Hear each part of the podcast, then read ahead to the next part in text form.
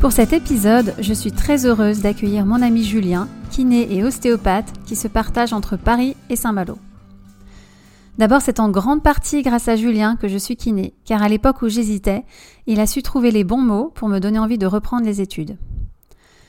Dans cet épisode, Julien nous parle de la création de son cabinet à Paris, de son activité à Saint-Malo et des différences de pratique qu'il a pu noter entre Paris et la province. Il nous explique comment il arrive à combiner ses deux casquettes de kiné et d'ostéo, puis comment il gère son temps entre ses visites dans une pouponnière, ses visites dans une maison d'accueil spécialisée, les domiciles et tout cela entre deux trains. Puis il nous parle des formations qu'il a faites, ainsi que de l'association Rosa Move dédiée à l'accompagnement de soins en cancérologie. Julien a une énergie contagieuse et il est vraiment passionné par ce qu'il fait. Mais je ne vous en dis pas plus et je vous laisse écouter mon échange avec lui. Salut Julien et bienvenue.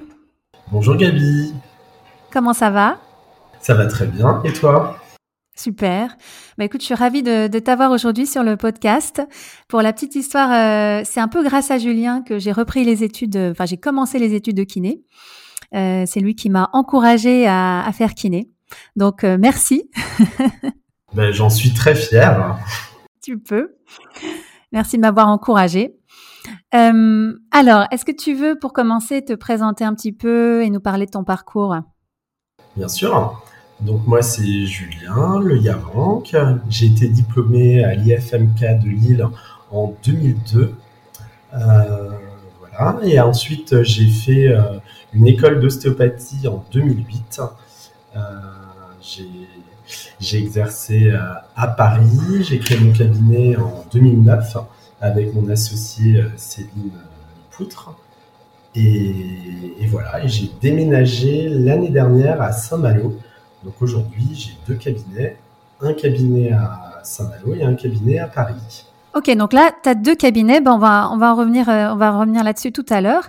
Euh, et tu es aussi ostéo, c'est ça? Oui, c'est ça.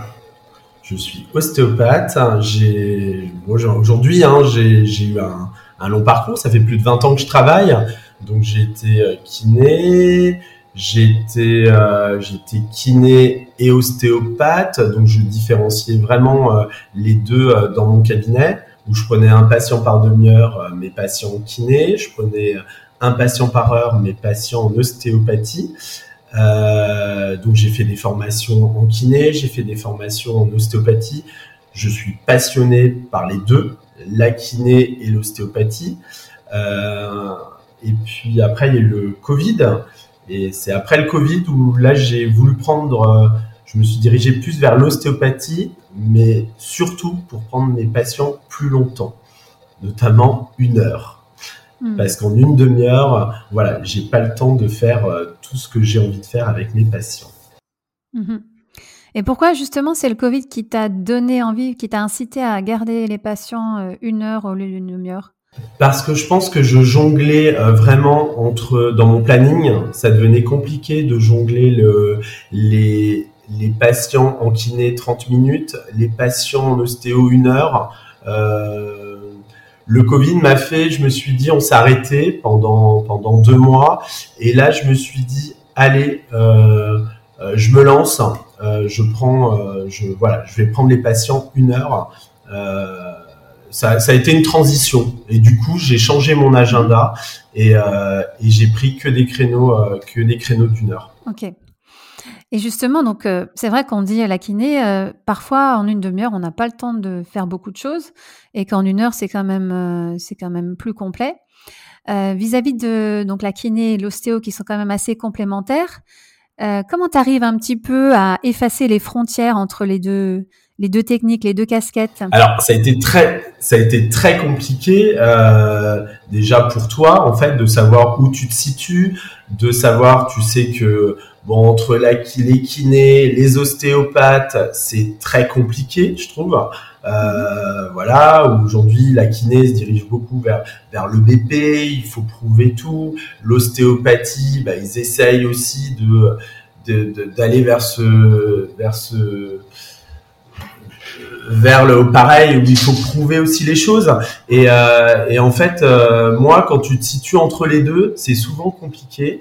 Il a fallu que je travaille sur moi il a fallu euh, c'est mes formations mes rencontres que j'ai faites et surtout ma pratique avec mes patients euh, qui m'a notamment qui m'a fait aller vers euh, bah, vers de de l'ostéopathie et de la kiné aujourd'hui ce que j'adore après 20 ans de travail je j'adore allier les deux. Alors oui, c'est différent, l'ostéopathie et la kiné, mais ce que j'adore, par exemple, c'est travailler en ostéopathie avec un patient et en même temps travailler en kiné.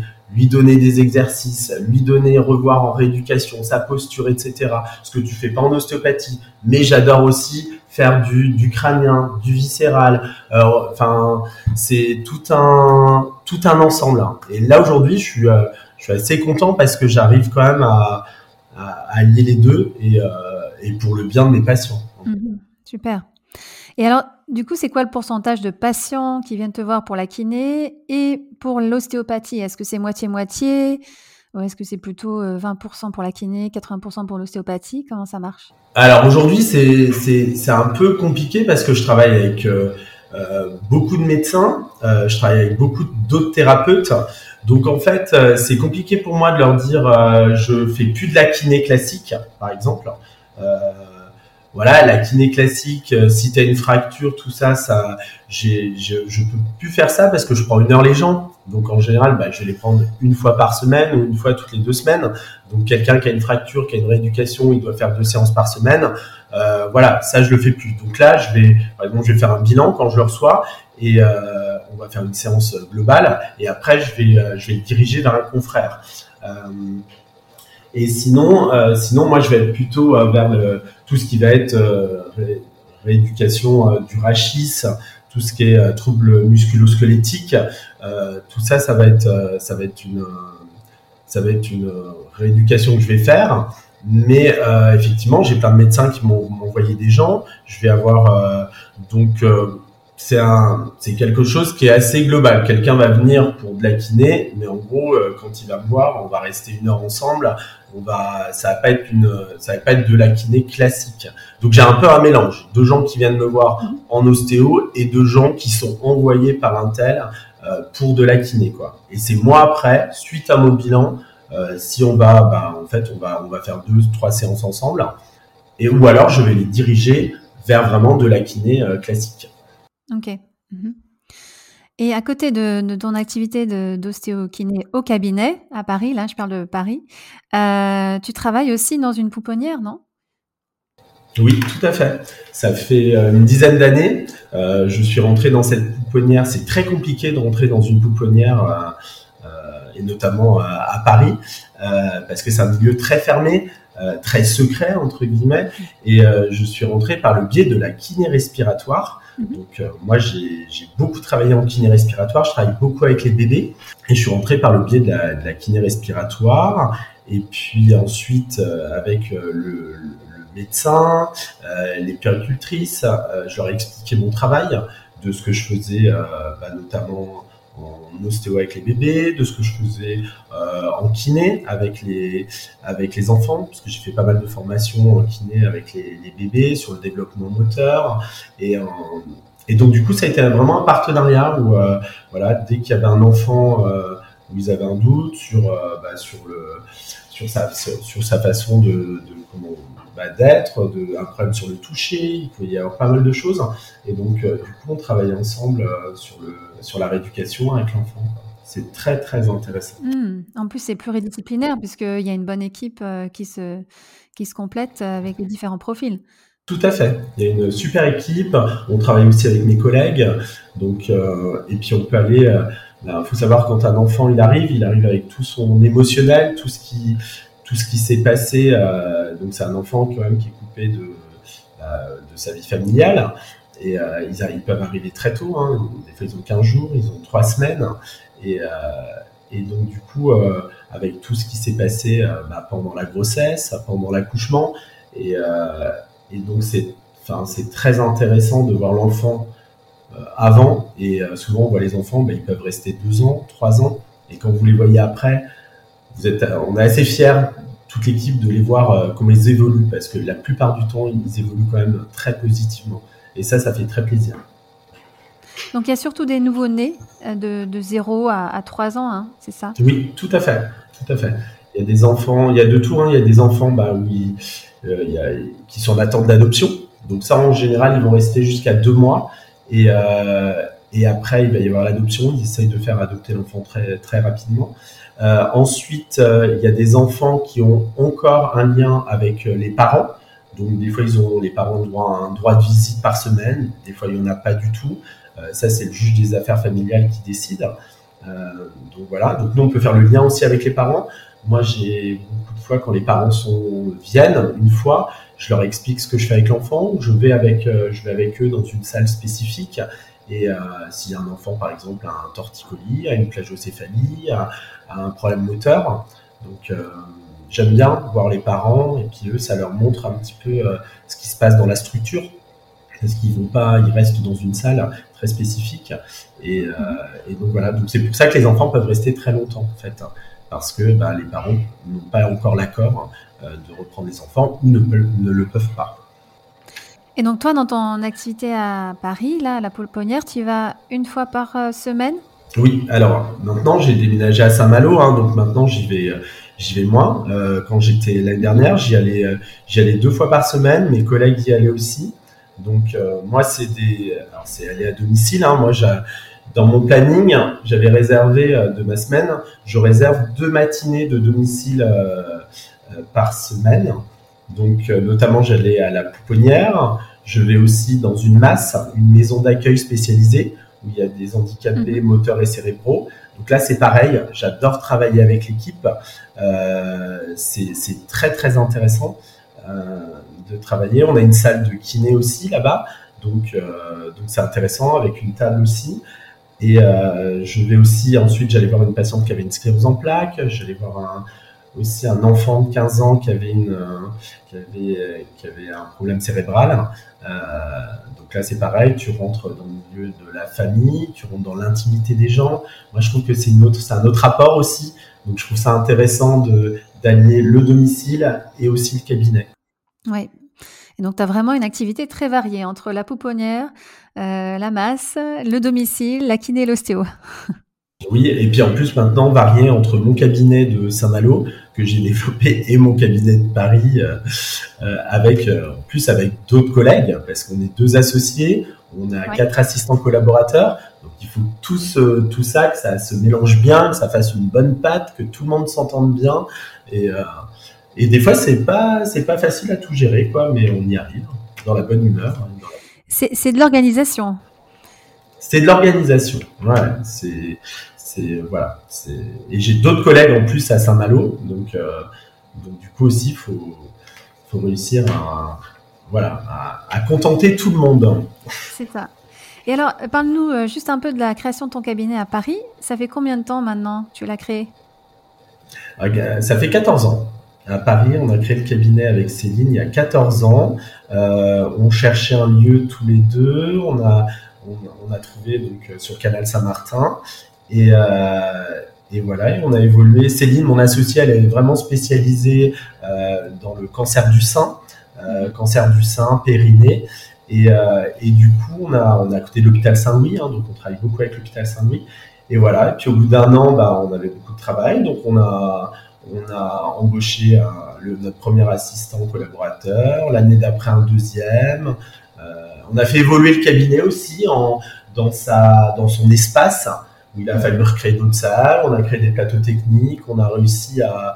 C'est très intéressant, je trouve, hein, de même de choisir un assistant collaborateur. Hein, c'est pas évident. Hein, on s'est trompé plusieurs fois avec Céline. Hein, euh, parce qu'on marche dans l'émotion tous les deux et, euh, voilà des fois bah ça des fois ça matche pas on ne voit pas forcément au début ça on n'est pas du tout préparé à ça à gérer un cabinet à embaucher quelqu'un euh, voilà, quand ça se passe mal, à lui parler aussi.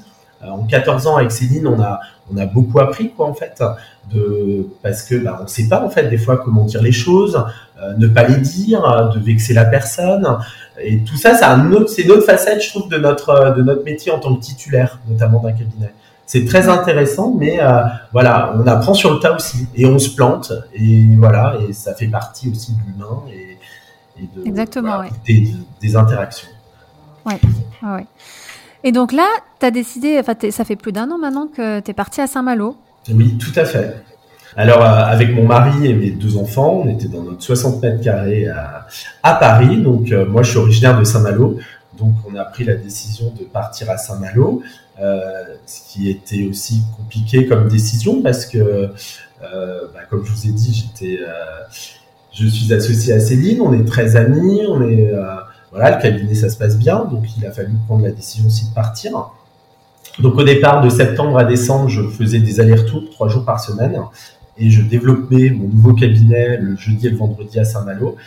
Et donc voilà, après ça a été euh, en décembre, j'étais très fatigué. Donc euh, à partir de janvier, j'ai décidé de venir plus qu'une fois par mois euh, à Paris. Donc voilà. Là on arrive à, à allier les deux. Je, mon cabinet à, Saint, à Saint-Malo marche très bien. Donc voilà. Donc tu bosses, alors les, les, semaines où tu n'es pas à Paris, tu bosses à temps plein, presque à temps plein à Saint-Malo. Mhm. Donc, tu as trouvé un cabinet avec euh, d'autres personnes? Oui, alors là, c'est complètement différent, euh, l'organisation, parce que là, je loue une salle euh, dans un cabinet où il y a deux psychologues. Donc, une psychologue spécialisée chez les enfants, les adolescents, et un autre psychologue. donc du coup, c'est complètement différent parce que ici on avait créé notre cabinet, on a créé un cabinet de kiné, on, a, on est avec d'autres collègues, assistants collaborateurs. Donc on travaillait euh, un peu tous, tous ensemble. C'est hyper intéressant, moi je trouve, de travailler euh, à plusieurs parce qu'il y a plein de cas où des fois, ben, on essaye et puis ben, ça passe pas, soit avec le patient, soit dans, dans ce qu'on fait, dans nos techniques. Et ce qui est bien ici à Paris, c'est qu'on a tous, euh, ben, on fait tous des formations et on fait tous des formations aussi différentes. Donc du coup, c'est hyper intéressant d'envoyer un patient chez l'un ou chez l'autre. À Saint-Malo, c'est différent puisque là, je, j'ai ma, en gros, j'ai ma salle, donc je travaille tout seul. Euh, mais je travaille, il y a beaucoup de médecins, il y a beaucoup de, bah, il y a des psychologues, il y a des, des posturologues, podologues. Donc, c'est différent parce que je pense que là, je vais pouvoir travailler avec d'autres, euh, euh, spécialités, d'autres métiers. Mais euh, voilà. Mais ça n'empêche pas que plus tard, je ferai sûrement autre chose. Oui, oui. Et alors, qu'est-ce qui t'a, euh, on va parler un peu de la différence Paris euh, et la province. Euh, qu'est-ce qui t'a le plus marqué déjà en arrivant en tant que kinéostéo en province par rapport à, ton activité à Paris? Alors, je pense que le fait de travailler et d'avoir travaillé à Paris, c'est un atout énorme. en gros, les gens, ah là là, tu travailles à Paris ou tu viens de Paris, donc en gros, tu es meilleur. Bon, évidemment que non. Hein, euh, euh, voilà. Mais en fait, c'est vrai que les gens, euh, c'est voilà, tu viens de la capitale. Donc c'est ça, la grosse différence. Alors peut-être qu'il y a un complexe d'infériorité, hein, je sais pas, des provinciaux par rapport aux Parisiens, mais ne vous inquiétez pas, on est tous pareils. après, je pense que c'est vrai que d'avoir vécu 20 ans à Paris, euh, j'ai pu faire beaucoup de formations parce que il y a beaucoup de formations à Paris. Et donc, c'est effectivement, quand on a une vie de famille, bah, c'est plus facile de la faire, euh, je pense, à Paris. Euh, on peut faire la formation la journée et on peut rentrer le soir chez nous. quand on est en province, mhm. c'est quand même plus. Je l'ai vu chez des amis hein, qui vivent en province. C'est vrai que bah, j'ai fait plus de formations parce que j'habite à Paris. Donc, euh, bah, c'est un coût hein, de se déplacer hein, pour faire une formation. Déjà, faut la payer. Euh, elle, maintenant, avec le DPC, là, elles sont pas toutes remboursées. Euh, il y a le FPL, mais ça va très vite. Donc après, faut se déplacer à Paris, faut se loger. voilà. Donc, en plus, bah, quand vous avez une vie de famille, ça veut dire que c'est votre compagne ou votre compagnon qui doit gérer les enfants. Donc, c'est vrai que du coup, mhm. le fait d'être à Paris, j'ai pu faire beaucoup de formations parce que j'habite à Paris. Mhm. Voilà. Est-ce que tu dirais aussi qu'en termes de cabinet euh, kiné libéral et ostéo d'ailleurs, euh, il y a plus de, il y a des plus grandes équipes euh, dans la capitale qu'en province où les gens, les professionnels de santé ont tendance plutôt à travailler seuls? Alors, je pense que c'était avant. Moi, je vois par exemple, dans mon cas, j'habite à Saint-Malo. Je pense que tous les petits cabinets qui existaient maintenant se regroupent et, euh, et forment euh, bah, des gros cabinets pour avoir euh, bah, plus de moyens, un meilleur espace, un meilleur plateau technique, etc., du meilleur matériel. Donc moi, je voilà, ça devient comme à Paris aussi, hein, je pense. Voilà, où les bah, on se réunit pour avoir une meilleure bah, une meilleure qualité de vie aussi, parce que on peut aussi être mieux remplacé. Donc voilà. Donc moi je pense que c'est à la même tendance en fait, hein, euh, que ce soit en province ou, ou à Paris.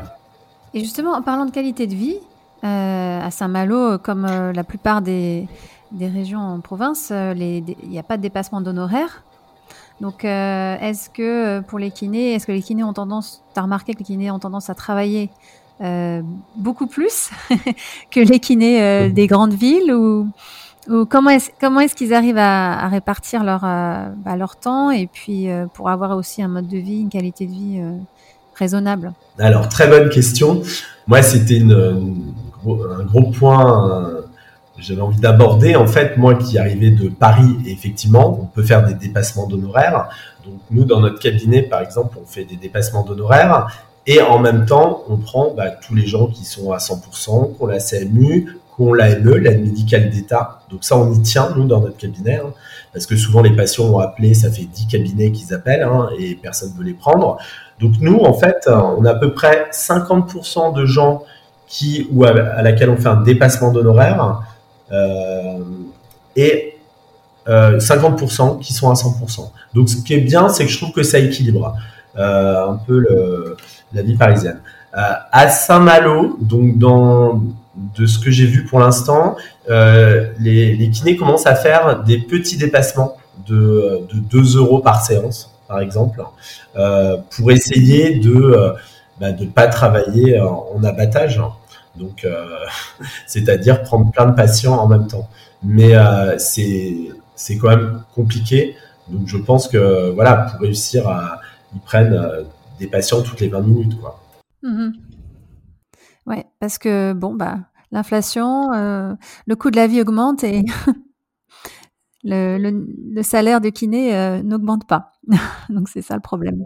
Non, et ça c'est un, un, gros problème. Hein. C'est un gros problème. Moi j'ai la chance d'être euh, kiné et ostéopathe mmh. et du coup je prends une heure les gens. Donc moi je mets un certain tarif et donc c'est ce qui permet d'être à l'aise, de prendre une heure les gens et euh, donc du coup d'être euh, bah, d'être complètement libre, euh, notamment dans ma pratique, de pouvoir écouter mon patient, de pouvoir faire un bilan, mais un bilan qui dure un quart d'heure, 20 minutes, qui est et ça je, je trouve que c'est tellement précieux quoi et de voilà de de prendre du temps quoi avec ouais. ton patient et aujourd'hui je ne pourrais plus travailler une demi-heure. Et quand on dit une demi-heure, le patient il doit se déshabiller, il doit se rhabiller, euh, il faut qu'il parle, il faut qu'il, en fait, euh, ça passe tellement vite quoi. Donc euh, c'est, moi je trouve, euh, et puis de toucher ton patient. Voilà, je suis aussi aussi, j'ai repris euh, quand on parlait tout à l'heure après le Covid, je pense que bon, donner des exercices, tout ça, c'est voilà, c'est évidemment mon, ce que ce que j'adore, mais j'aime aussi toucher mmh. les gens. J'avais besoin de de, de, toucher les gens. Et là, en prenant les gens une heure, j'ai cette chance euh, de faire ça. J'ai le temps de toucher les gens, j'ai le temps d'écouter les gens, j'ai le temps de leur donner des exercices à faire à la maison. De, enfin voilà quoi. J'ai, je, je trouve que c'est très global. Et ça, pour moi, c'est c'est une chance. Ouais, ouais. Alors, on parlait un peu de formation tout à l'heure. Est-ce que tu peux euh, nous parler un peu des formations que tu as faites et surtout celles qui t'ont le plus aidé et marqué dans ta pratique? Oui, alors euh, notamment, bah là, alors j'ai fait notamment Mackenzie. Euh, mm-hmm. Ça m'a, ça, Mackenzie, ce que j'adore, c'est que je trouve ça hyper intéressant pour les patients et leur donner des exercices. Et euh, je trouve que les patients les font euh, très facilement. Notamment moi pour les cervicales, c'est quelque chose euh, qui m'a. Euh, j'ai longtemps les névralgies cervico-brachiales, on en a quand même beaucoup. Et ça, c'est quelque chose, euh, bon, euh, voilà, euh, on avait un peu notre série d'exercices, d'étirements, tout ça. Et Mackenzie, je trouve que voilà, ça m'a, je trouve ça hyper intéressant. Je trouve ça et je, voilà, j'aime beaucoup. Ça m'a un peu libéré là-dessus euh, pour donner des exercices aux patients. Euh. donc ça, je trouve ça très intéressant. J'ai fait aussi euh, une formation maxillofaciale. j'ai toujours aimé que ce soit en ostéopathie, travailler en voilà sur la temporomandibulaire. Et là, j'ai fait dernièrement une formation en kiné sur la maxillofaciale. C'était très intéressant. D'ailleurs, euh, à Saint-Malo, je suis le seul à pratiquer de la maxillofaciale. Donc euh, là, c'est intéressant parce que j'ai beaucoup de dentistes qui m'ont appelé, parce que ça, c'est pareil, hein, c'est du bouche à oreille. Donc, euh, c'est des patients qui ont raconté à leur dentiste que bah, je pratiquais en interne, hein, dans la bouche. Et donc là, les dentistes ont dit, mais c'est super, donc ils m'ont appelé. Alors, le risque aussi, hein, c'est d'avoir après que des patients qui viennent en maxillofacial. Ce que j'adore dans mon métier, c'est voir du petit bout de chou qui a deux semaines, mhm. euh, voilà, à la grand-mère, à domicile, euh, qui, qui, on va la faire marcher pour qu'elle garde son autonomie. Je vais sortir avec elle dehors. C'est, c'est ça que j'adore dans mon métier, c'est qu'on voit un panel de gens euh, complètement différents.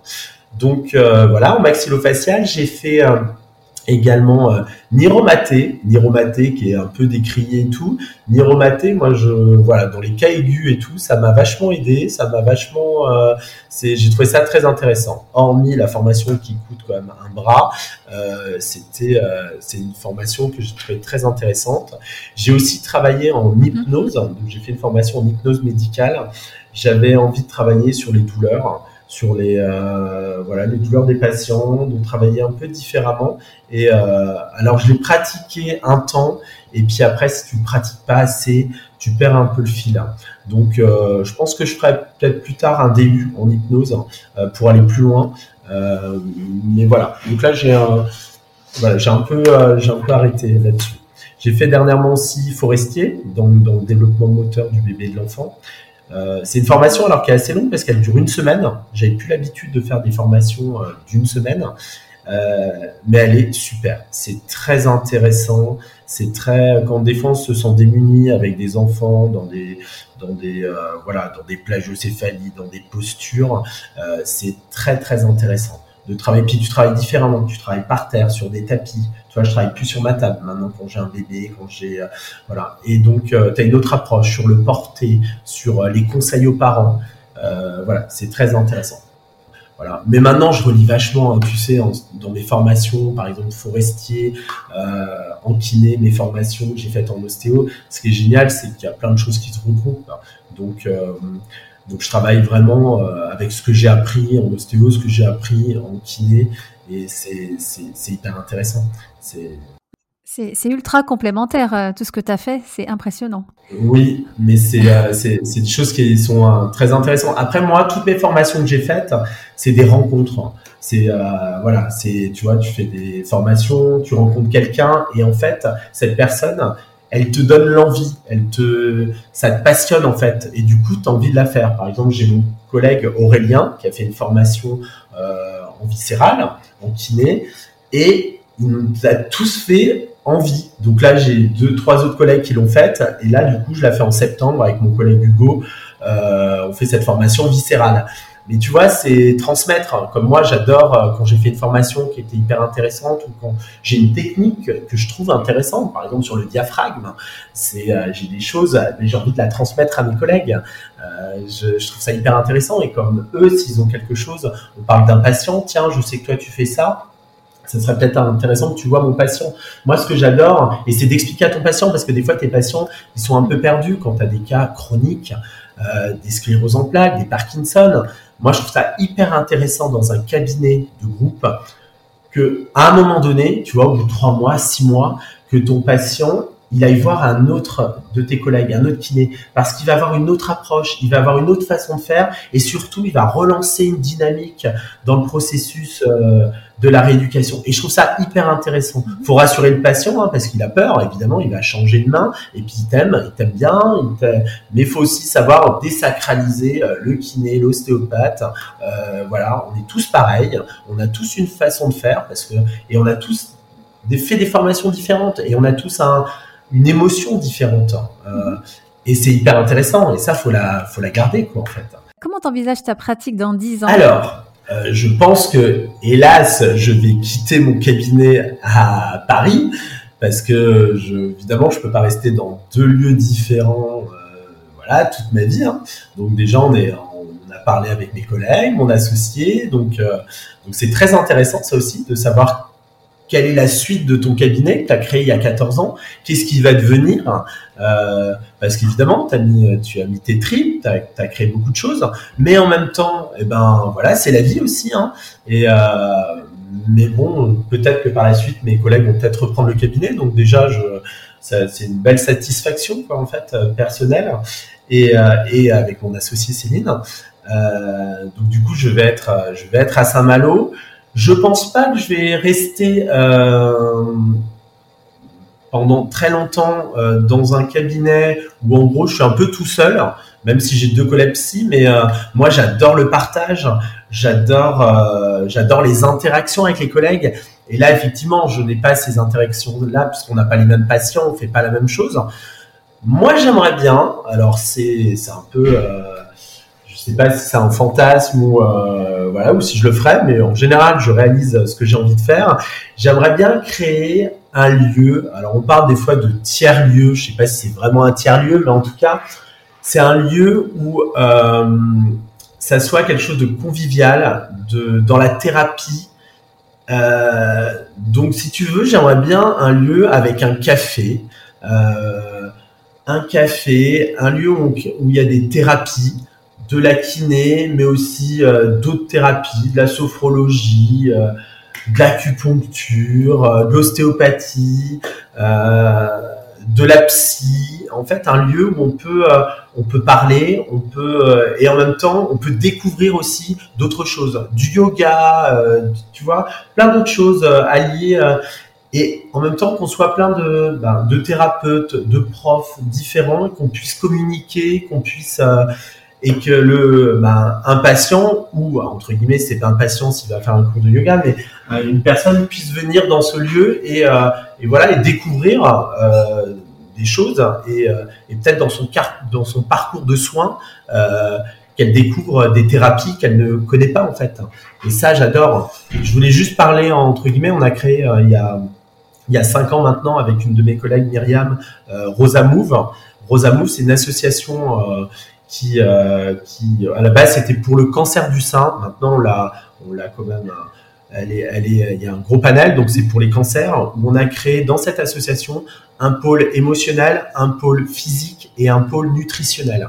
Et aujourd'hui, euh, il y a plus de, on est plus d'une centaine de thérapeutes ou non thérapeutes qui, euh, qui, avec les patients, parce qu'on a créé cette association avec les patients et les thérapeutes et, euh, et, en fait, euh, chaque, personne peut venir dans cette association qui a une maladie et en fait, elle va avoir un bilan avec un médecin et, euh, du coup, elle va être orientée vers bah, le pôle physique. Donc, elle pourra faire une activité physique avec avec Karine qui est oncologue. Elle pourra aller dans le pôle émotionnel, voir un psy. elle pourra aller dans le pôle nutritionnel, voir un naturopathe, etc. Et donc voilà, je voulais juste parler de cette association parce qu'elle me tient à cœur et elle fait beaucoup beaucoup de bien aux patients. Et voilà. C'est super comme projet. Vous avez beaucoup de, patients Vous en avez vu combien en tout dans Rosa Move euh, depuis le début? Ah, On en a énormément. En fait, maintenant, on a été obligé de changer en fait cette association parce qu'elle a pris beaucoup d'ampleur et euh, on a fait, on a créé une association d'intérêt général. Donc, euh, nous qui avions créé cette association, nous étions dans le bureau et on était obligé d'en partir parce que sinon il y avait un conflit d'intérêt général. Donc euh, aujourd'hui, on fait partie de l'association, mais on n'est plus dans le bureau. Donc aujourd'hui, c'est que des patients, euh, des patients ou des amis de patients qui sont dans le bureau.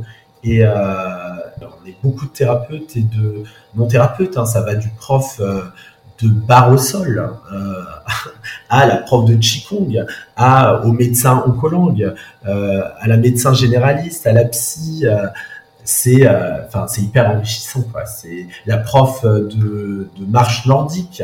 Euh, et donc du coup ce qu'on voulait nous c'est en fait quand le patient il arrive souvent il a une chimio il a une, une, mastectomie en fait et après il est un peu lâché en fait euh, si tu veux comme ça. Et nous on les récupérait en kinésithérapie. Et et ces, ces, patients, ils savaient plus, enfin, ils étaient perdus quoi sur leur douleur, sur euh, la suite, sur leur cicatrice, euh, qu'est-ce qu'il fallait faire. Et du coup, c'est de là où on s'est dit, non mais en fait, faut qu'on crée quelque chose où le patient il arrive, on fasse un bilan et on lui dit tiens, toi, ça serait, mhm. ça serait intéressant, bah tiens, que tu fasses de une activité physique ou tu, voilà, que tu ailles en nutrition, peut-être que là, tu devrais aller voir quelqu'un. Et voilà. Après, on galère un peu pour avoir un lieu. On a, on a, on voulait avoir un lieu au départ où le patient n'est pas à se déplacer, parce que déjà dans un parcours de soins, c'est très compliqué. Il doit aller à l'hôpital, il doit aller voir le médecin généraliste, il doit aller voir, enfin, il doit tout le temps bouger. Et euh, ça aujourd'hui, euh, c'est compliqué. Je suis allé à la mairie de Paris, j'ai vu la, l'adjointe à la santé.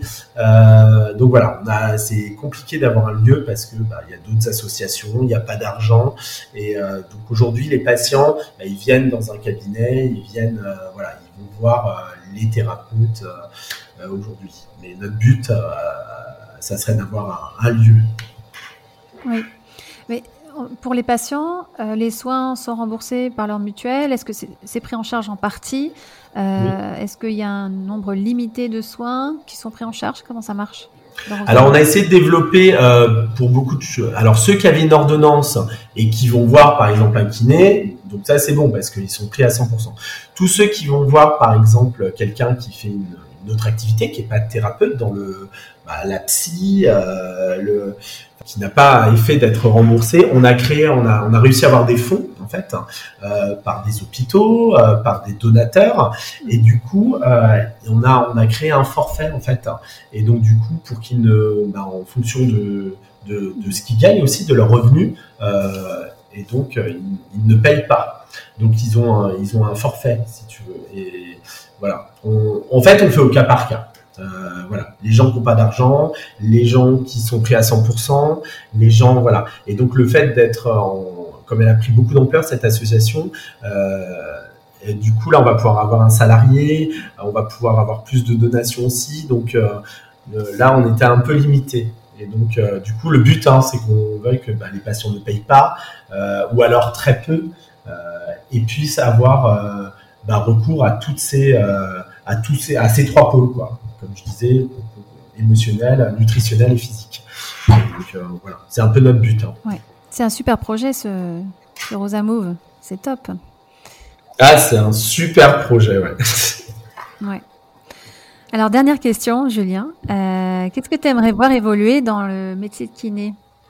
Alors, ce, bah, plus de reconnaissance, hein, notamment. Euh, et puis, euh, alors, je vais dire comme tout le monde, mais dans la reconnaissance, il y a la revalorisation euh, euh de, la, de, notre lettre, quoi. Enfin, voilà, quoi. Faut que, c'est, si, franchement, si elle était revalorisée, si euh, on gagnait plus, bah voilà, quoi. Les, on ferait, on prendrait plus notre temps, on prendrait plus. Je suis sûr que voilà, il y, a, beaucoup de gens, bah, notamment en province, hein, qui, qui prennent plein de patients en même temps, qui se et je suis sûr qu'aujourd'hui les jeunes, il y en a plein qui ont jamais pris leur temps, euh, tu vois, de rester, euh, de rester avec leurs patients 30 minutes, de rester parce que bah, déjà euh, c'est pas du tout, euh, ça, ça, ça, ils ont appris comme ça, à avoir plein de patients en même temps, et je comprends que financièrement aujourd'hui d'avoir un patient par demi-heure à 16,13 euros la séance euh, c'est compliqué quoi en fait. Hein.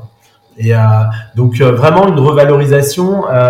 Je, trouve que voilà que la kiné aujourd'hui, tu vois, avant on était beaucoup ah c'est l'ostéo, l'ostéo, et je trouve que la kiné reprend vachement aujourd'hui de de galon en fait. Hein. Euh, elle est vachement revalorisée quand même avec ce qui se passe. Hein. Donc euh, c'est hyper intéressant. Donc du coup, euh, oui, une revalorisation et puis là, tu vois, il y a l'accès direct ça serait bien qu'on ait plus un accès direct. Aujourd'hui, c'est dans des maisons médicales, il faut être affilié, il faut être, c'est très spécifique. En fait, l'accès médical dans un cabinet en libéral, lambda, en fait, euh, bah, tu l'as pas, en fait. Et je trouve ça hyper intéressant. On a des grosses compétences aujourd'hui. Euh, on le voit bien d'ailleurs sur les prescriptions des médecins. Rééducation du dos, rééducation du genou. On n'a même pas un diagnostic médical dessus. Donc en gros, c'est à nous de le faire. Et eh ben on sait le faire en fait. Donc en fait, euh, ça serait bien aussi que, bah voilà, qu'on ait un accès plus direct en fait, parce qu'on a beaucoup de compétences. On a aujourd'hui, on sait faire un bilan, on sait faire un bon diagnostic, et euh, donc autant, bah, autant en profiter, en faire profiter les patients, quoi. Donc c'est important ça. Bah écoute, sur ces bonnes paroles, Julien, je te remercie infiniment pour cet échange super intéressant. merci pour ton temps. Et puis, bah, je te souhaite une bonne continuation à, à Saint-Malo. Oui, bah merci Gabi. Je suis très heureux d'avoir participé à ce podcast. Euh, ça me fait très plaisir. J'espère que je me suis bien débrouillé. Tu t'es très bien débrouillé. Euh, merci. Et je te dis à très bientôt. À bientôt. Si cet épisode vous a plu, vous pouvez vous abonner sur Apple Podcast, laisser un avis et n'hésitez pas à le partager sur les réseaux sociaux. Si vous êtes kiné et que vous souhaitez participer à ce podcast pour partager votre expérience, écrivez-moi à kinégabriel.gmail.com. Si vous souhaitez suivre notre invité sur les réseaux sociaux, vous pouvez cliquer sur les liens en bas de la page de l'épisode. Enfin, n'hésitez pas à suivre le podcast sur Instagram à kinédi underscore podcast.